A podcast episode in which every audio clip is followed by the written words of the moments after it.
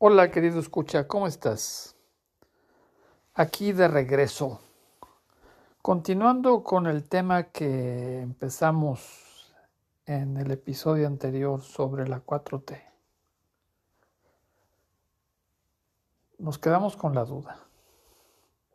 Como antes, más que antes, López Obrador es el crítico más acérrimo de sí mismo y de su régimen el López Obrador del pasado es un fuerte crítico de las acciones y políticas de la 4T.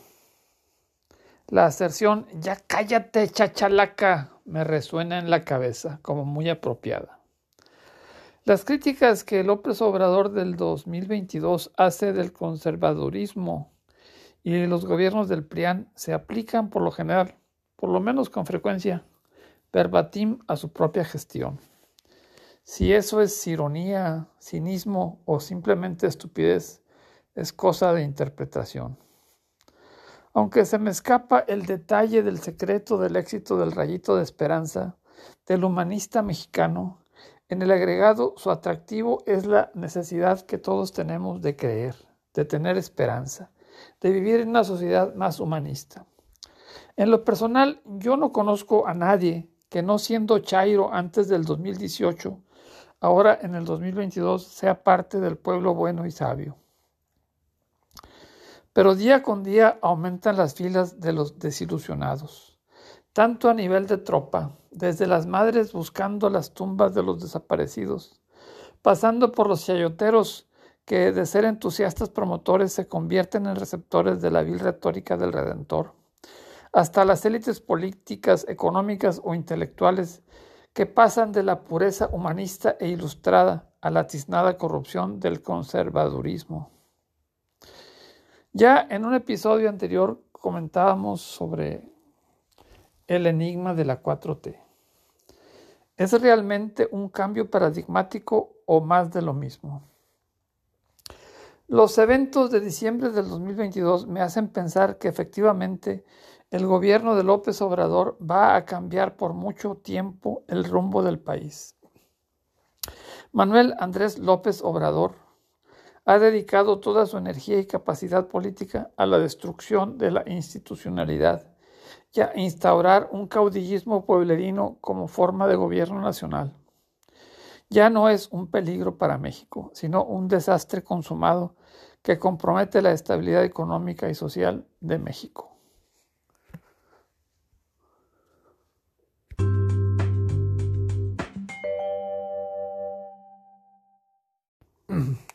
La opacidad del régimen de la 4T no permite un análisis frío y objetivo, aunque en sí misma es una pista. Y nos tenemos que conformar con opiniones e inferencias.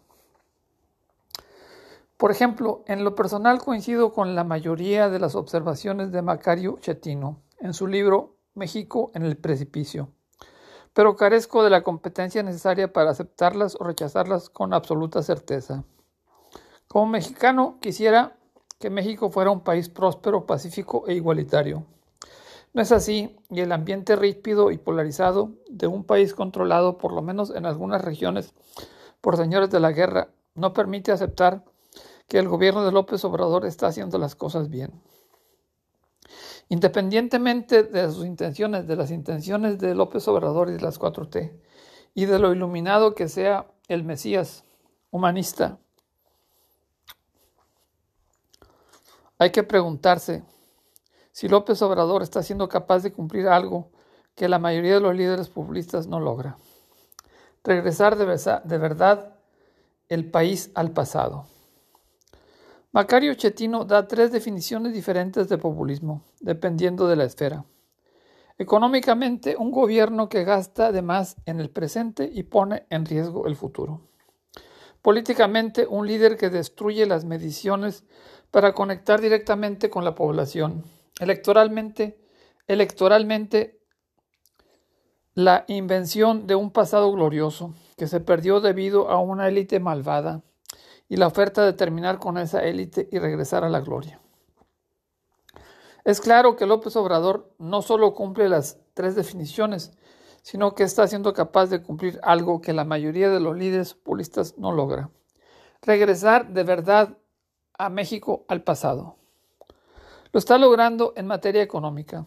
Ha debilitado significativamente al sector privado y solo se reúne y da contratos a los empresarios compadres, creados en ese pasado de crónico capitalismo, capitalismo de cuates. Ha tirado cantidades ingentes de recursos en Pemex y la Comisión Federal de Electricidad, que hoy pierden mucho más que antes, produciendo cada vez menos. Ha regresado a las obras faraónicas, vistosas pero sin utilidad. Lo está logrando en la política social. Se destruyeron los programas que servían, que podían medirse y evaluarse, para regresar a repartir dinero a políticas asistencialistas que no reducen la pobreza, pero sí incrementan la dependencia de las personas de la ubre presupuestal. En esa destrucción no paró mientes en dejar 25 millones de personas sin atención de salud, en reducir a un tercio la cobertura de vacunas para niños y en dejar en el desabasto el sistema entero, con tal de poder repartir dinero para comprar votos. Lo demás no importa. Lo está logrando en materia electoral. Aunque su reforma constitucional está muerta, como él mismo ha reconocido, propuso cambios legales inconstitucionales con la esperanza de que la Suprema Corte no se los eche abajo. Esos cambios buscan regresar el sistema electoral al funcionamiento previo a la reforma de 1990, sin tribunales especializados, con el padrón electoral en manos de gobernación y un comité de organizadores elegido a mano alzada.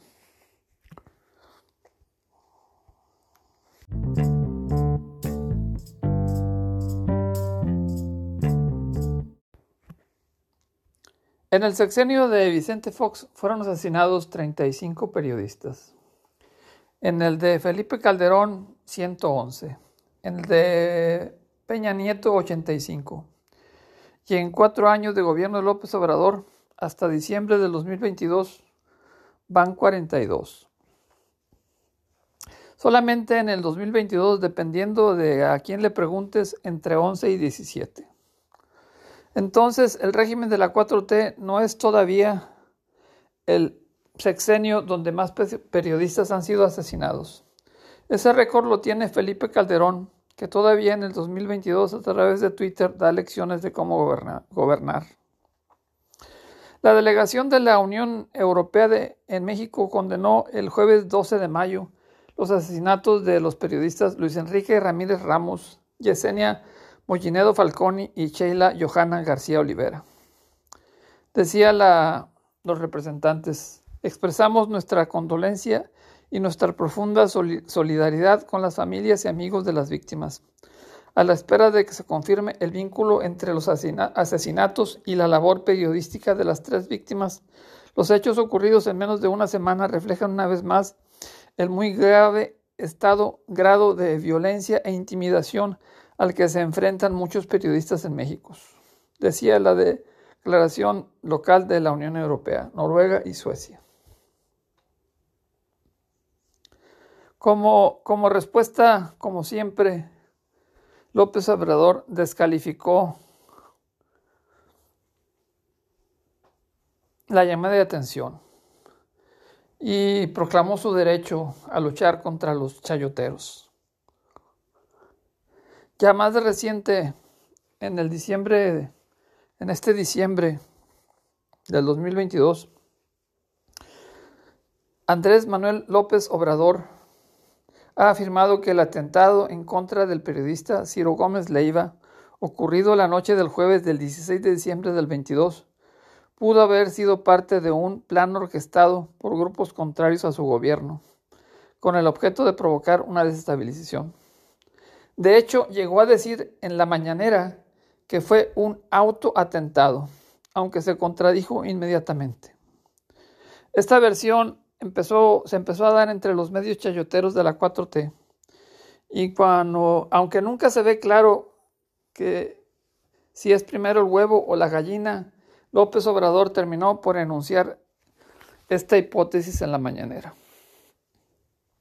Uno de los actos de esta ópera bufa que me aclaró la caracterización de López Obrador como un hombre rencoroso y narcisista fue cuando, lleno de emoción, declaró que no podía perdonar que en las elecciones del 2006 Ciro Gómez Leiva y Denise Dresser transmitieron por televisión en vivo los resultados que iba publicando el INE sin cuestionar su validez. Como dicen los políticos, me queda claro que Manuel Andrés López Obrador es responsable del ambiente de hostilidad hacia periodistas y medios de comunicación, de una impunidad prácticamente absoluta para cometer actos de violencia, incluso asesinatos.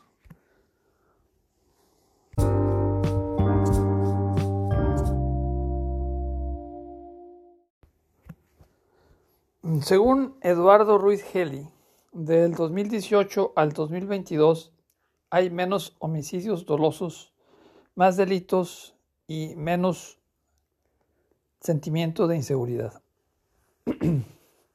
De acuerdo con los datos que desde hace años difunde cada mes el Secretariado Ejecutivo del Sistema Nacional de Seguridad Pública, podemos comparar los primeros semestres de los últimos cinco años. En el primer semestre de 2022, el total de homicidios dolosos reportados fue de 12.952, 6.8% menos que los 13.891 del 2018.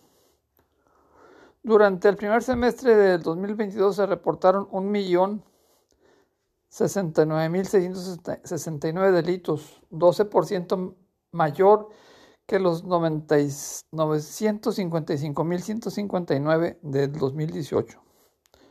Es decir, que hasta el 2022 el gobierno de AMLO no ha podido contener el incremento en el número total de delitos perpetrados. En junio del 2022, el 67.4% de la población de 18 años y más consideró inseguro vivir en su ciudad. Este porcentaje representa un aumento estadísticamente significativo con relación al porcentaje registrado en marzo del 2022, que fue del 66.2%. De acuerdo con encuestas de INEGI, del INEGI, 73.7% de las personas de 18 años o más se sentían inseguras en diciembre del 2018. En el mes de junio pasado, este porcentaje había disminuido a 67.4%. Es probable que los mexicanos se hayan acostumbrado, normalizado la inseguridad y por ello le resten importancia al asunto. Sin embargo, no es lo mismo vivir en una colonia de clase media en Monterrey que en las comunidades rurales de Jerez, Zacatecas. De hecho, no es lo mismo que se quedan sin habitantes el Durazno, se quedó sin habitantes el Durazno en Jerez, Zacatecas porque los pobladores temen regresar, aun y cuando elementos del ejército comenzaron a hacer rondines. Vi un video en donde la, la líder comunitaria este, les dice claramente que o se van o los matan.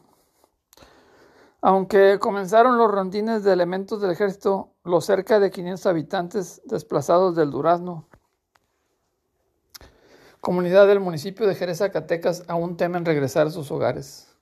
Dicha comunidad se encuentra totalmente deshabitada luego de que presuntos integrantes de un cartel asesinaron a tres jóvenes y realizaron al menos dos ataques con granadas, como una represalia por un operativo realizado el 4 de noviembre en el que fueron detenidos 16 integrantes a manos de la Guardia Nacional. Hay un video en YouTube en donde el líder de la banda sentado en su sala, descalzo, con un reloj que vale un millón de pesos.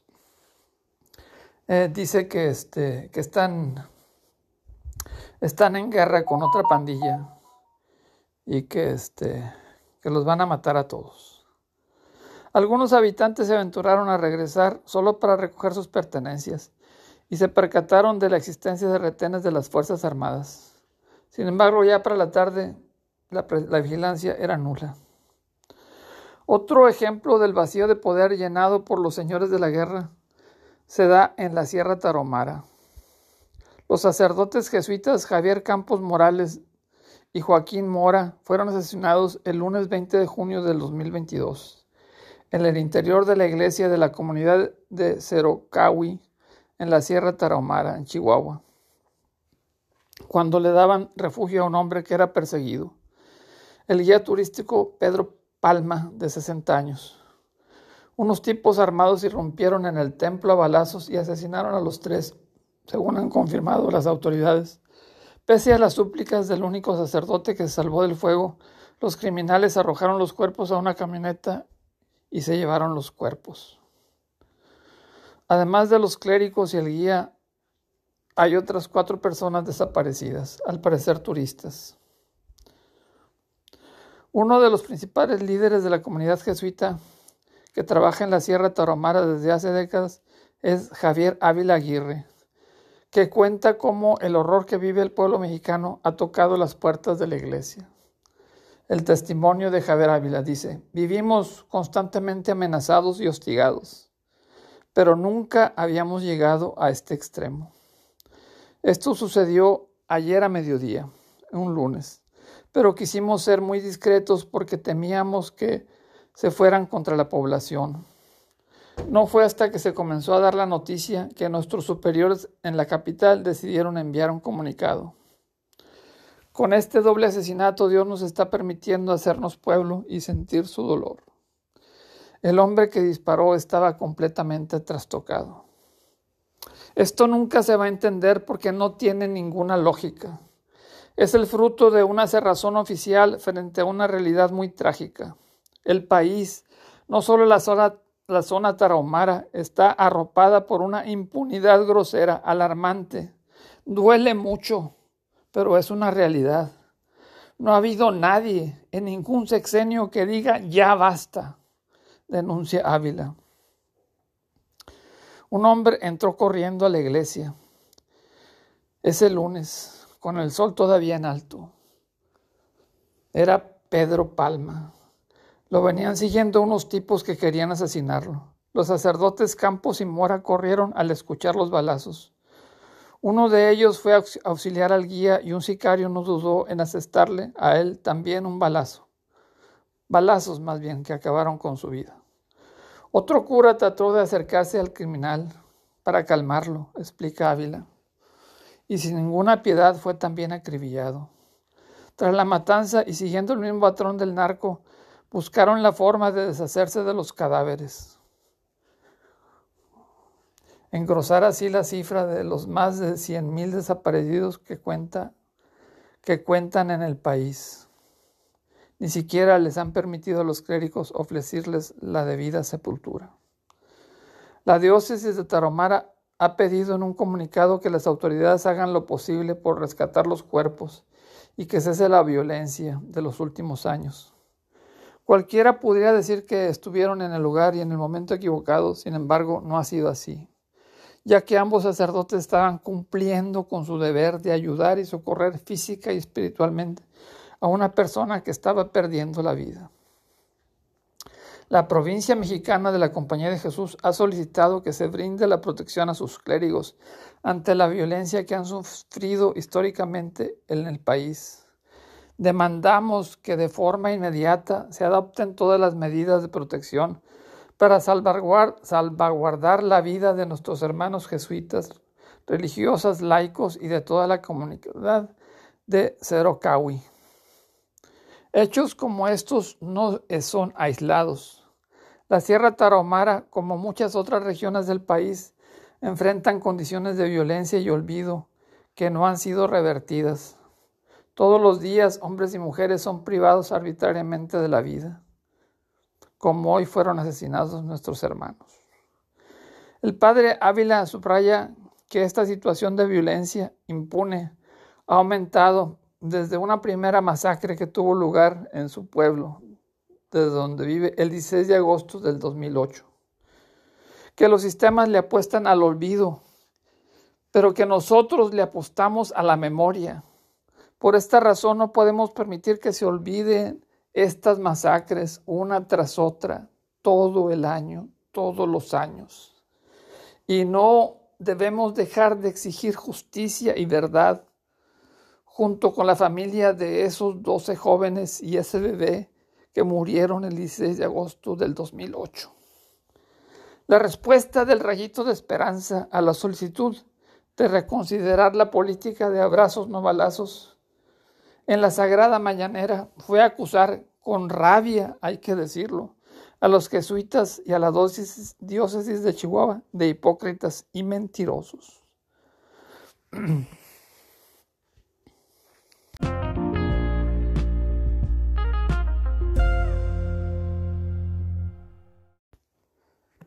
Manuel Andrés López Obrador, maestro de la confrontación, dotado de un espíritu centralista, conservador y dictatorial, a pocos meses de ser presidente, arremetió en contra de los organismos autónomos.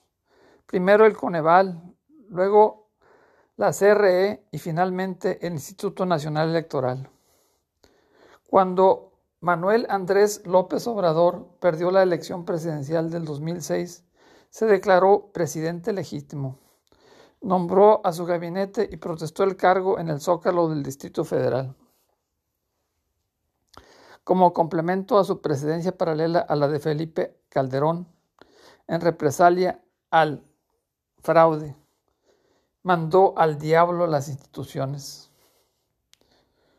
Ahora que en el 2018, cuando finalmente llega a la presidencia, a pocos meses de haber asumido la presidencia de la República, arremetió en contra de dos organismos autónomos, sujeto únicamente a vigilancia del, Congreso de la Unión. El primero fue el Consejo Nacional de Evaluación, el Coneval, al que, en deterioro de sus funciones, comenzó por disminuirle el presupuesto, en clara dedicatoria en contra de su director Gonzalo Hernández Lincona. El argumento presidencial para forzar su renuncia fue que llevaba 14 años en el cargo sin embargo, esta circunstancia de colaborar en tres administraciones de diferentes color partidario, en vez de inhabilitarlo, avalaba su conducta como funcionario y con las prendas necesarias para desempeñar el cargo conferido. Lo cierto es que el Coneval, como responsable de medir la pobreza en México, encontró que los resultados en materia de desarrollo social estaban por debajo de las expectativas de la 4T y en franca regresión social.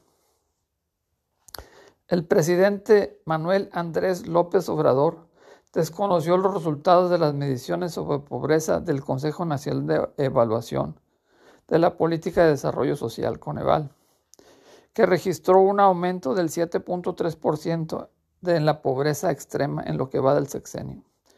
De acuerdo con la medición, en tres años, alrededor de 3.800.000 ciudadanos engrosaron la fila de la pobreza es decir, de los 51 millones de mexicanos pobres registrados en 2018, para el 2020, en plena pandemia, esta cifra aumentó a 55 millones 700 mil.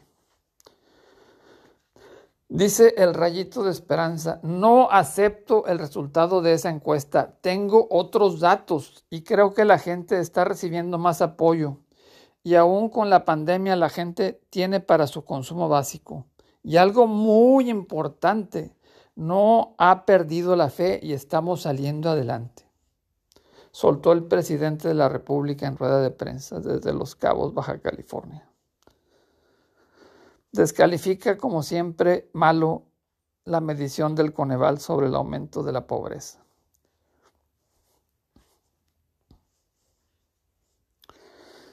El mandatario federal afirmó que aunque el impacto de la pandemia del COVID-19 impactó las finanzas de los mexicanos, la entrega de apoyos sociales han aligerado las necesidades de la población. Afectó en general la economía del año pasado, se cayó 8.5%. ¿Saben desde cuándo no sucedía eso? Desde 1930 del siglo pasado, casi 100 años que no se veía o aparecía una crisis así. El jefe del Ejecutivo afirmó que su política de bienestar ha sido uno de los aciertos más positivos de la historia del país, al enfatizar que como nunca antes se está atendiendo a los pobres de México.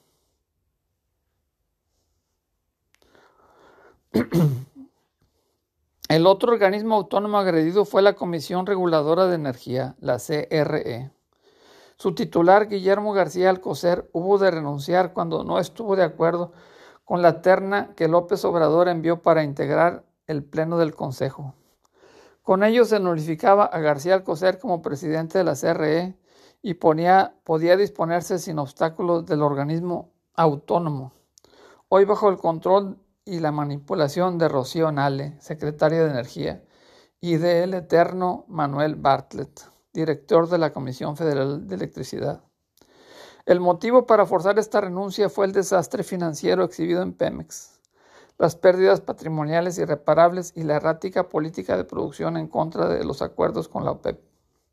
En el 2019, Pemex tuvo pérdidas de 35 mil millones de dólares y en el 2020 se calcula que aumentaron en un 42%.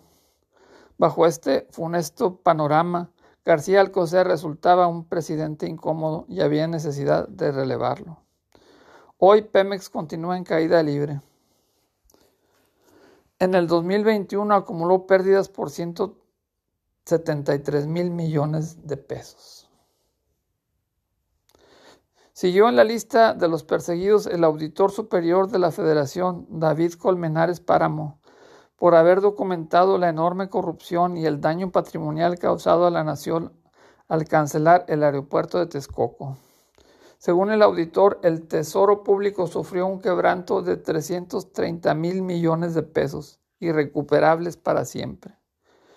En su acostumbrado tono beligerante, López Obrador corrigió la cifra con el argumento de que solo fueron 100 mil millones y obligó a rectificar a Colmenares Páramo, como si 100 mil millones de pesos fuera una nimiedad.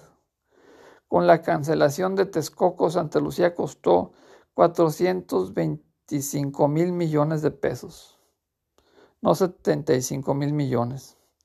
Eso aparte de los costos de operación y de la inviabilidad técnica y económica.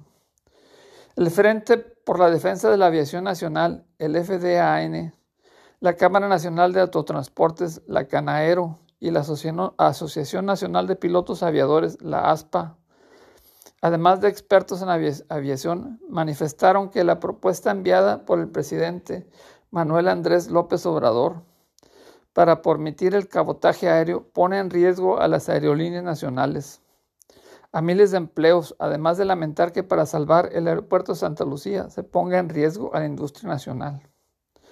En otro tema, el Monte de Piedad, la institución de asistencia privada nacional Monte de Piedad, es un pozo sin fondo en el que los recursos que debían destinarse a unas 500 organizaciones dedicadas a labores altruistas se dirigen casi en su totalidad a cubrir las prestaciones de los 2.500 empleados. Siguió después en la lista de los insultos y las agresiones el Instituto Nacional Electoral, bajo permanente persecución de López Obrador.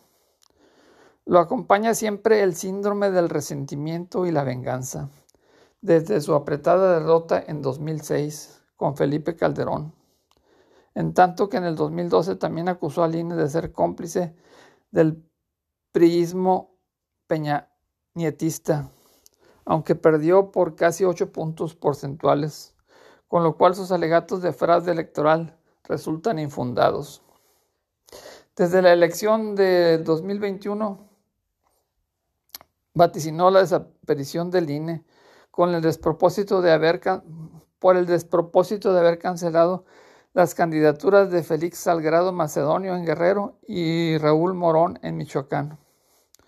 Lo cierto es que el presidente López ya había amenazado al INE con vigilar su actuación porque era un instrumento de los neoliberales y conservadores en abierta transgresión a la autonomía electoral. En una de sus tantas mañaneras aseguró que pasada la revocación de mandato enviaría una iniciativa para que cada uno de los poderes propusiera a 20 notables para que mediante elección participaran como candidatos a ocupar los cargos de consejeros electorales y magistrados del Tribunal Electoral del Poder Judicial de la Federación, la TEPJF, Quienes sean propuestos independientemente de la legalidad de su elección responderán a los intereses de quienes los propusieron y no del electorado o la ciudadanía. Adela Ramos Juárez, diputada federal de Morena, la única diputada de Morena que votó contra el Plan B, denunció que es amenazada por su coordinador parlamentario, Ignacio Mier, por haber votado en contra de la reforma constitucional en materia electoral.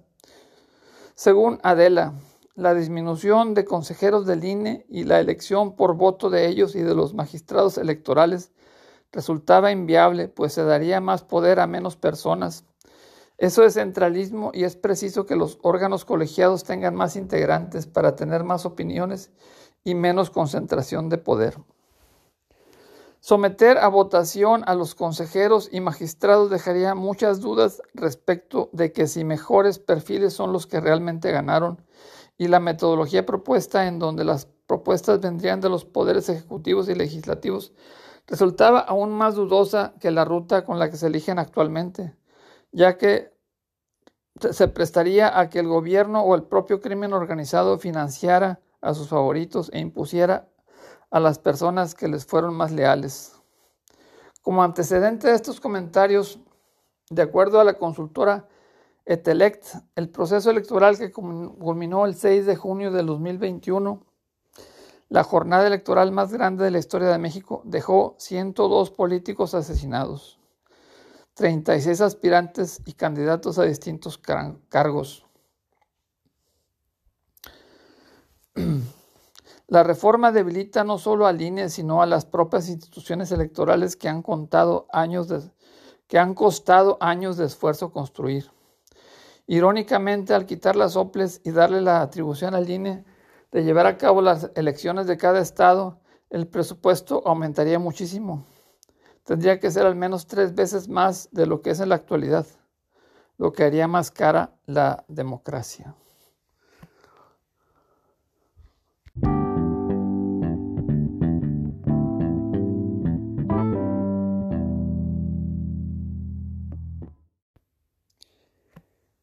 Morena es en la práctica y el fondo la nueva cara del PRI. Los indicios son de que López Obrador no sabe perder, no sabrá perder y que está preparando las cosas para ganar a cualquier costo. Si gana en las urnas, muy bien. Si pierde, declarar fraude. Y con el apoyo del ejército, tomar el gobierno por la fuerza.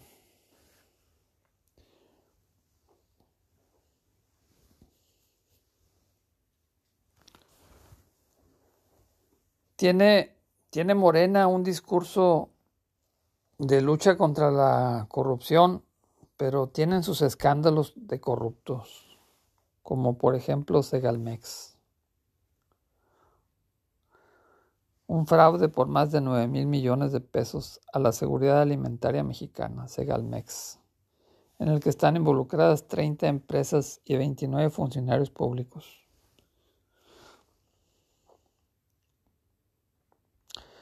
También el populismo de López Obrador es inviable, se está quedando sin dinero. Lo niegan, pero se solicitó un préstamo al, al BID, al Banco Interamericano de Desarrollo, por 600 millones de dólares para pagar los, eh, el dinero que se les da a los ancianos. López Obrador y la 4T, más que un cambio ilustrado e impoluto, es un retroceder al caudillismo de la revolución de principios del siglo XX, a un paternalismo que pretende ser democrático y que se sustenta en una concepción económica social caduca que corresponde a una realidad que ya no existe. López Obrador es una persona convencida de sus sesgos, que además son simplistas e ignorantes, un megalomaniaco que se considera por arriba de la ley y la moral, que se asume él mismo la ley y la moral. Como ya lo mencionamos, los hechos hablarán cada vez con más claridad y me daría muchísimo gusto estar equivocado. Por decir algo, solo a manera de ejemplo, que se pacificara Zacatecas, que se resolviera el asesinato del coordinador de la Guardia Nacional en Zacatecas, el general José Silvestre Ursúa Padilla. Curiosamente, la 4T llegó al poder aprovechando la coyuntura del costo político de los cambios estructurales que se hicieron para modernizar el sistema. Ganaron los reaccionarios, irónicamente, los verdaderos conservadores. Pero la vida sigue y estamos aquí. No te descuides, querido escucha. Yo la verdad soy un apático político. Me mantengo fuera de estos temas, no los sigo y no me entusiasma votar.